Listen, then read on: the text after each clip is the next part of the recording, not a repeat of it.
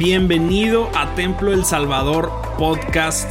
En este lugar vas a poder encontrar cada uno de los mensajes que nuestros pastores Isaí Montoya y Abiud Montoya nos comparten domingo tras domingo. Sin duda alguna creemos que estamos en una temporada de Dios increíble y creemos fielmente que esto va a ser de mucha bendición para tu vida. Así que disfruta el mensaje y que Dios te bendiga. Damos gracias a Dios por este tiempo. Quiero que abra su Biblia conmigo y leemos el Evangelio de San Mateo.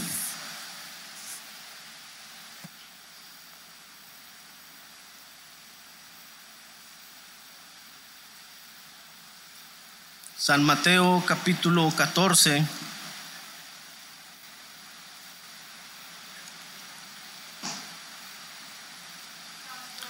Verso 22 en adelante. A la letra dice la escritura en el nombre del Padre, del Hijo y del Espíritu Santo. Mateo 14, 22. Enseguida Jesús hizo a sus discípulos entrar en la barca e ir delante de él a la otra ribera, entre tanto que él despedía a la multitud. Despedida la multitud, subió al monte a orar aparte, y cuando llegó la noche estaba allí solo, y ya la barca estaba en medio del mar, azotada por las olas porque el viento era contrario.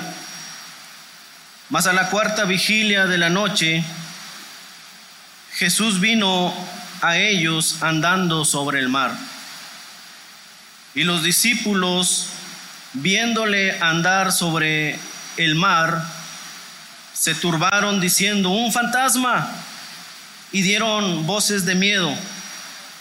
Pero enseguida Jesús les habló diciendo, tened ánimo, yo soy, no temáis.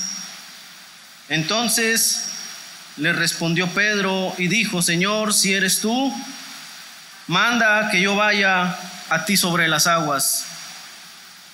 Y él le dijo, ven.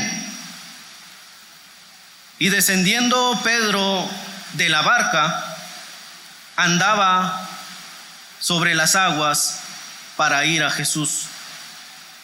Pero al ver el fuerte viento, tuvo miedo y comenzando a hundirse dio voces diciendo, Señor, sálvame.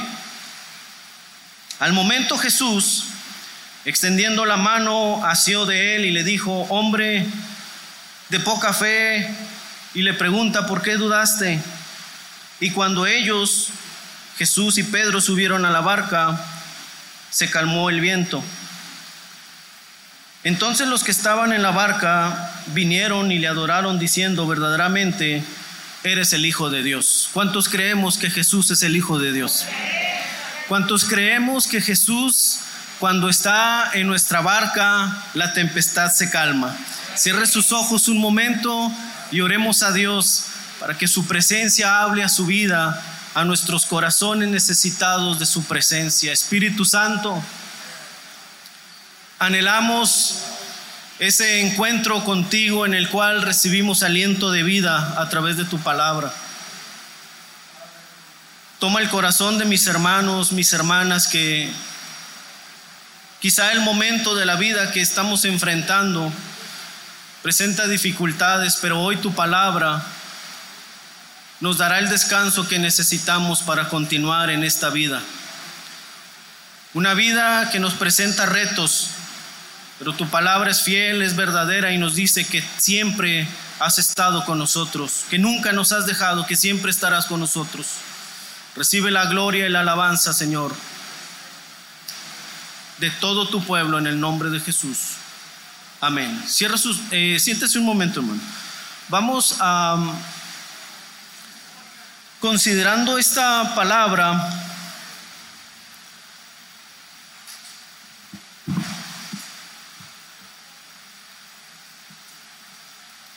Me mencionaba el pastor que la temática de la serie es relacionada a una fe sin límites. Cuando hablamos de una fe sin límites, es aquella que va más allá de lo que nuestros ojos naturales pueden ver. Una fe sin límites es aquella que supera lo que nosotros humanamente no podemos resolver. Pero para eso acudimos a Dios, para que cuando se presente lo imposible a la vida del creyente, podamos ser asidos de la mano de Dios y nos pueda decir, quédate tranquilo, yo soy, yo estoy contigo, yo te voy a ayudar. Cuando leemos la epístola a los hebreos en el capítulo 11 nos habla acerca de la fe, pero el verso 6 nos dice que sin fe, sin este elemento importante en la vida del creyente, sin la fe es imposible agradar a Dios. Necesitamos fe para ser agradable a los ojos de Dios. La fe es necesaria en la vida del creyente para continuar en este camino que Dios nos ha marcado.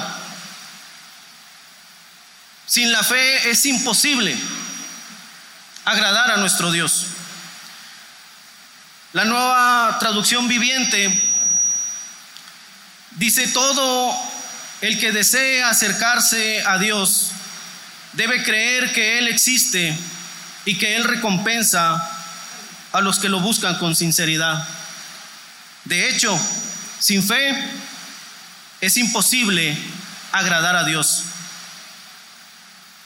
Vemos aquí en esta historia que relata Mateo, en el capítulo 14, que Jesús les da una orden a los discípulos, a los suyos, a los que son parte de Él, y les dice, entren a la barca.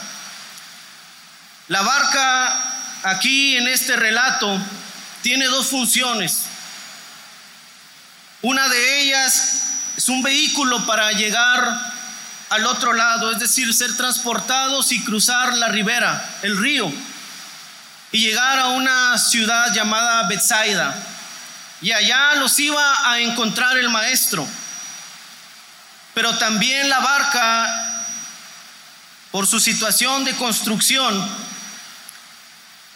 es el único vehículo, el único medio en el cual en medio del mar pueden estar completamente seguros. Porque si ellos yacen en medio de la mar y no tienen una barca, muy seguramente van a morir. Cuando Dios nos dice entrar a la barca, es porque sabe que por más grande que sea el peligro, por más oscuro que veas lo que hay en tu entorno, tu seguridad descansa precisamente en ese lugar. Jesús, la segunda persona de la Trinidad, se presenta como la puerta y dice de él, yo soy la puerta, el que por mí entrare será salvo.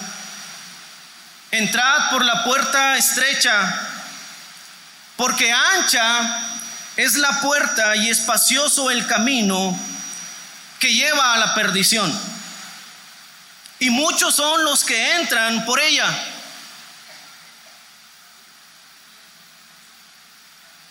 Porque estrecha es la puerta y angosto el camino que lleva a la vida. Y muy pocos son los que la hallan. Muy pocos son los que entran por esa puerta. Estas palabras son parte del sermón del monte que leemos en el capítulo 5 de Mateo. Y ahí Jesús comienza a hablar de muchas cosas importantes de la vida diaria del creyente. Lea Mateo 5, las bienaventuranzas, ese sermón y usted encontrará cómo llevar su vida cristiana en medio de este mundo. Habla acerca del reino de los cielos y hace una advertencia y dice, no todo el que me dice, Señor, Señor, entrará en el reino de los cielos, sino el que hace la voluntad de mi Padre. ¿Ha leído usted acerca de los dos cimientos ahí mismo en el sermón del monte? Cuando habla de los dos cimientos, Jesús dice, el que me oye estas palabras, ¿cuáles palabras? Todo el sermón del monte. El que me oye estas palabras y las hace, le compararé a un hombre prudente. Luego está la contraparte y dice, el que me oye estas palabras que yo he hablado y no las hace, le compararé a un hombre insensato. Ambos, el prudente y el insensato, recibieron la palabra de Dios, pero uno decidió edificar, construir su vida sobre la roca que es Cristo. Dice la escritura que vinieron ríos, descendió lluvia, vinieron ríos, soplaron con gran ímpetu sobre aquellas casas y solamente una se mantuvo en pie. Hubo otra que no escuchó el mensaje para ponerlo en práctica. Lo escuchó porque fue agradable, pero no para ponerlo en práctica. Y la fe es precisamente eso, vivir de acuerdo a la palabra que Dios nos ha mandado. La práctica del creyente que es agradable a Dios es vivir de acuerdo a los mandamientos que Él establece en su palabra. Cuando nosotros vivimos tomados de esa palabra, sabemos que vamos a recibir bendición. El único medio para llegar al otro lado de la ciudad era entrando a la barca. En ese momento no había forma. Para nosotros, los que hemos creído en Cristo, Jesús viene a ser el único medio para llegar a la otra ciudad, a la ciudad celeste, a la nueva Jerusalén. El único medio para llegar a la otra ciudad era entrando a la barca. Para nosotros mantenernos en Cristo es la única forma de recibir herencia espiritual. Segunda de Corintios capítulo 5 nos dice, porque sabemos que si nuestra morada terrestre, es decir, este cuerpo, se deshiciere, tenemos de Dios un edificio, una casa no hecha de manos, eterna en los cielos. Y por esto también gemimos, deseando ser revestidos de aquella nuestra habitación celestial. Aunque por el momento en la vida que estamos transitando vienen momentos de dificultad, de adversidad, de crisis emocional que golpean nuestra casa espiritual. Sabemos y estamos convencidos de que la una única garantía de que podamos llegar con bien hasta la herencia que Dios nos prometió en los cielos es mantenernos firmes y sin fluctuar en la profesión que hemos creído. Es mantenernos aún y a pesar de lo que la gente diga, nosotros mantenernos firmes en lo que Dios nos dijo. Si Él dijo que va a estar con nosotros, así venga la enfermedad más difícil sobre esta nuestra habitación terrenal, nosotros sabemos que no dependemos de esta habitación, no dependemos de este cuerpo. Este cuerpo no sirve para la presencia de Dios. Este cuerpo va a ser deshecho y cuando suene la trompeta y cuando venga Jesús con voz de mando, con voz de autoridad, dice la escritura que los muertos en Cristo resucitarán primero y nosotros los que hayamos vivido seremos resucitados y seremos llevados con el Señor a los aires.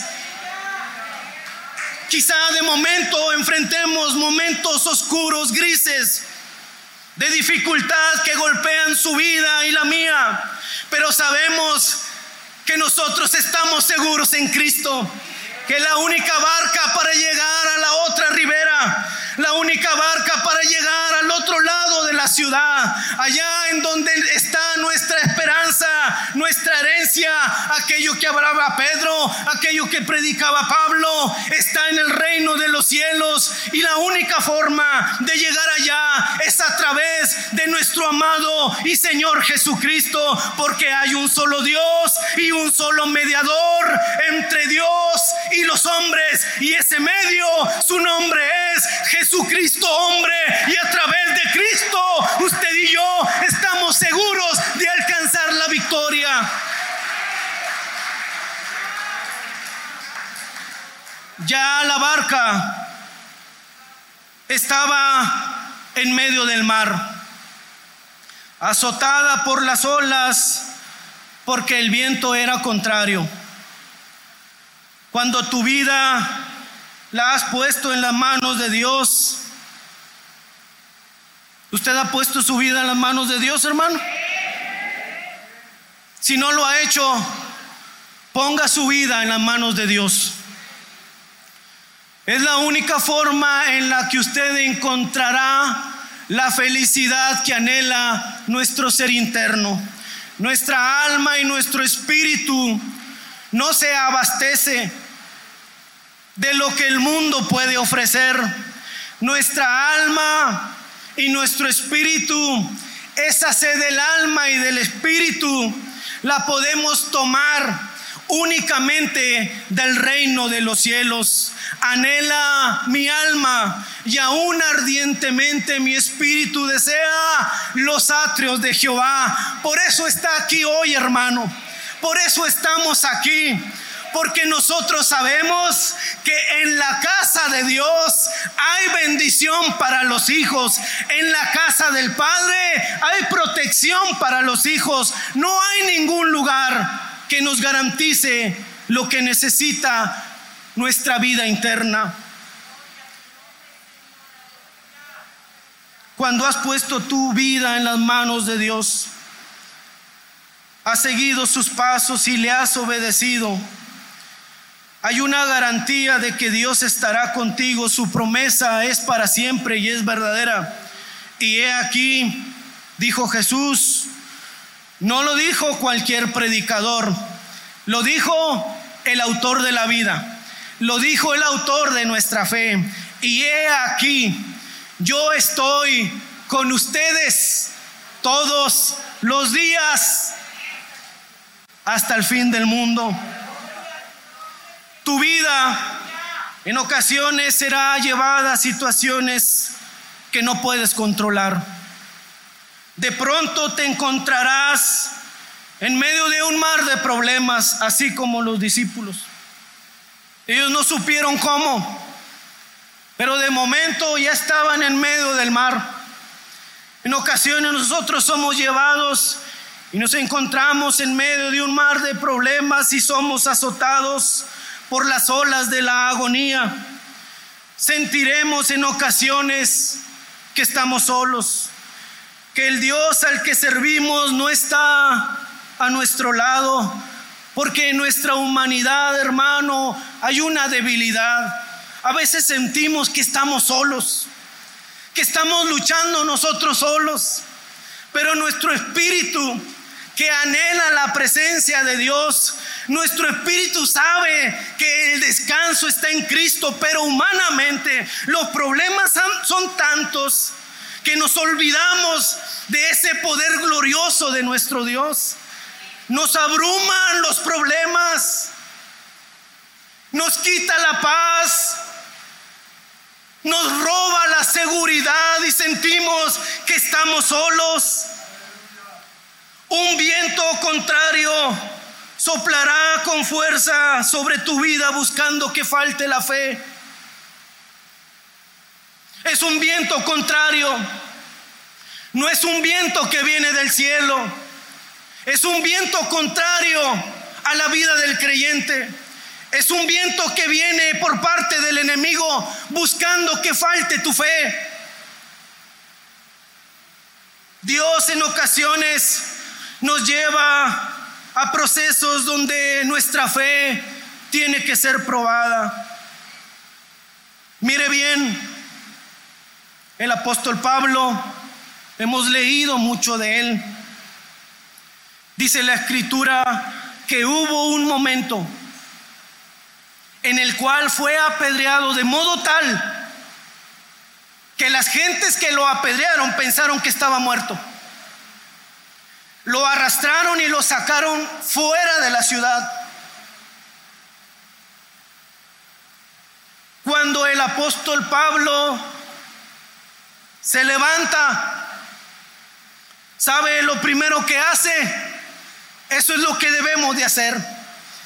Cuando seamos azotados, golpeados en la vida de modo tal que algunos piensen que estamos muertos. Lo que deposita el Espíritu Santo dentro de nosotros es lo que nos levanta y así como Pablo, no importa el problema, yo me levanto y voy a la ciudad a predicar el Evangelio. No importa cómo esté mi condición humana, yo me levanto y voy a la ciudad a predicar el Evangelio. Y les dice, tengan ánimo a los discípulos, a los que le seguían. Les dice, no tengan miedo, tengan ánimo, estaba apedreado, estaba lastimado, quizá disfigurado, pero Él les dice, es necesario que a través de muchas tribulaciones entremos al reino de los cielos. En medio de la persecución que sufría la iglesia en Asia, Pedro le escribe una carta y dice, Ahora, por un poco de tiempo, si es necesario, tengáis que ser afligidos, tome nota en diversas pruebas, para que sometida a prueba, ¿qué cosa? Nuestra fe sea hallada. Mire hermano, ¿cuál es la confianza que pone el Señor en nosotros? cuando sea sometida a prueba nuestra fe. El Señor espera que usted y yo no rezonguemos. Que no nos enojemos con Dios. ¿Ha escuchado? Gente que dice, estoy molesto con Dios por esto que me está pasando. Si yo le sirvo, si yo he estado en sus caminos. Aquí la escritura nos dice, es necesario que tengáis que ser afligidos en diversas pruebas, para que sometida a prueba nuestra fe sea hallada en alabanza, gloria y honra cuando Jesucristo sea manifestado. En medio de la dificultad, alabe al Señor.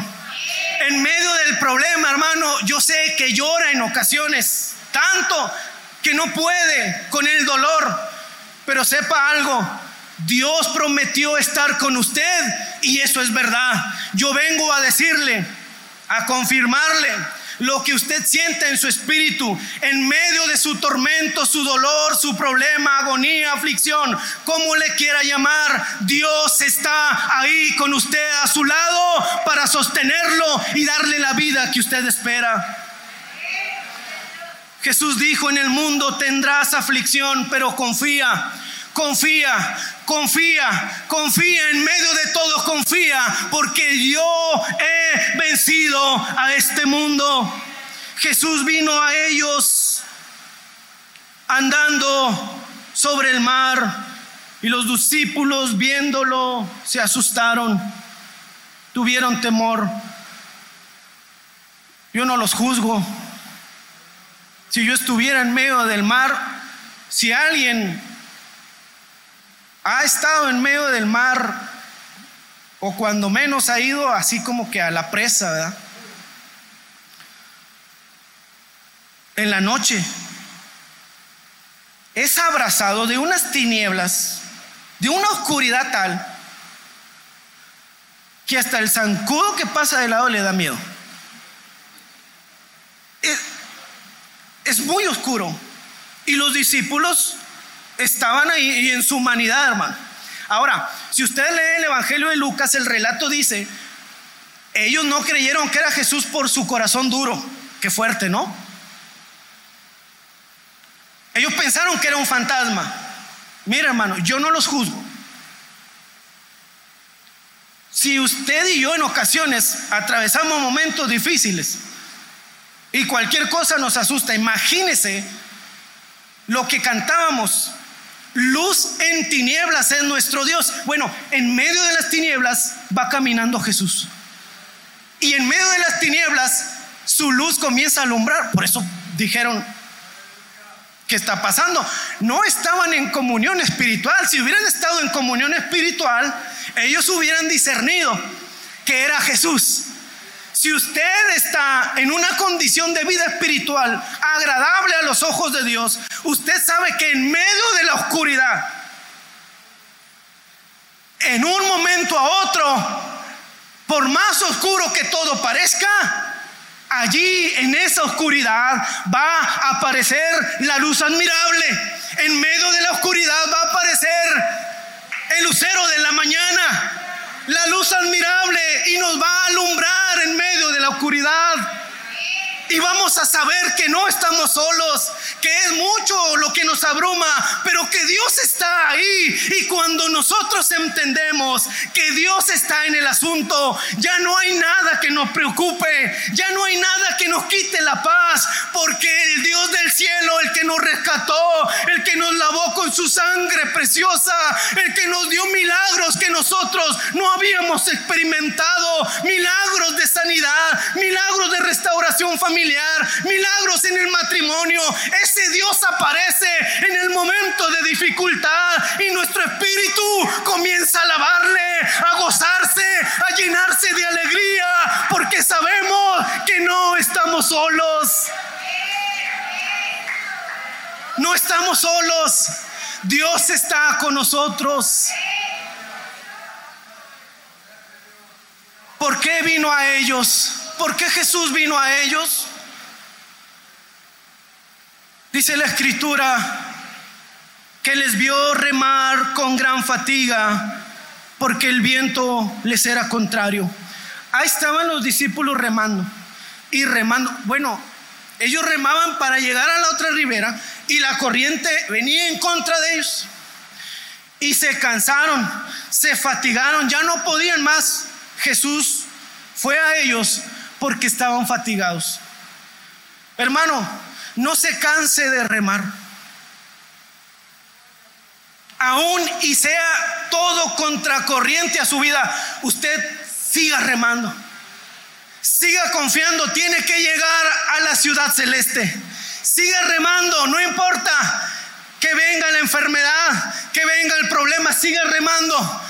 Siga remando, Dios conoce sus obras y su arduo trabajo. Dice la escritura en la revelación de Apocalipsis, yo conozco tus obras y tu arduo trabajo. Siga remando, siga remando, aunque se canse, aunque se fatigue, llegará Jesús. Y cuando llegue Jesús, dice él, ven a mí, todo aquel que esté cansado, y yo les haré descansar cuando esté fatigado, esté cansado de remar contra corriente, venga aquí al altar de Dios y encontrará la hermosa respuesta que Dios ha preparado para su vida. Quiero darle una palabra de Dios a usted que está en una adversidad. Créame, esto no es invento de la imaginación. Mi Biblia a mí me dice que Jesús vino a los discípulos andando sobre el mar. No importa cómo te encuentres hoy en día, Jesús hoy viene a tu encuentro. ¿Te has cansado?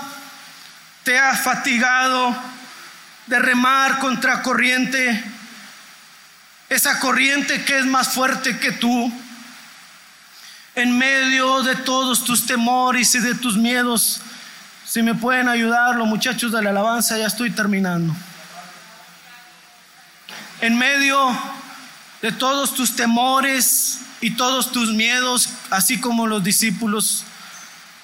Si decimos que en ocasiones no hemos tenido miedo, hermano, estamos pecando. En nuestra humanidad va a llegar momento de crisis, de adversidad, que nos va a llegar el temor. Porque esta humanidad es débil. Y vamos a tener miedos. Porque la adversidad es mucha. Vamos a padecer eso que esta humanidad acarrea. Hoy, esta mañana de domingo, sí, en esta tarde, se presenta nuevamente a tu vida el Cristo que camina sobre lo imposible. ¿Hay algo imposible que estás atravesando? Ven. Haz como lo hizo el apóstol Pedro. Si eres tú, manda que yo vaya a ti. Y Jesús le dijo, ven. Hoy la invitación de Jesús es la misma. No importa qué está pasando en tu vida. Tú lo sabes. Dios te dice, yo estoy contigo. Ven. Ven al encuentro con Jesús. Ven a alimentar la fe que está menguando. A que tu fe crezca. A que no desmayes. Ven. Ven al encuentro con Jesús esta mañana. Y recibe vida que tu espíritu anhela y necesita. Acerquémonos a este altar para recibir su palabra. Ven, Dios está hablando a tu vida, ven. Da el paso. No hay imposibles para Dios. Lo que tus ojos naturales ven es imposible para ti, pero para Dios todo es posible. Ven.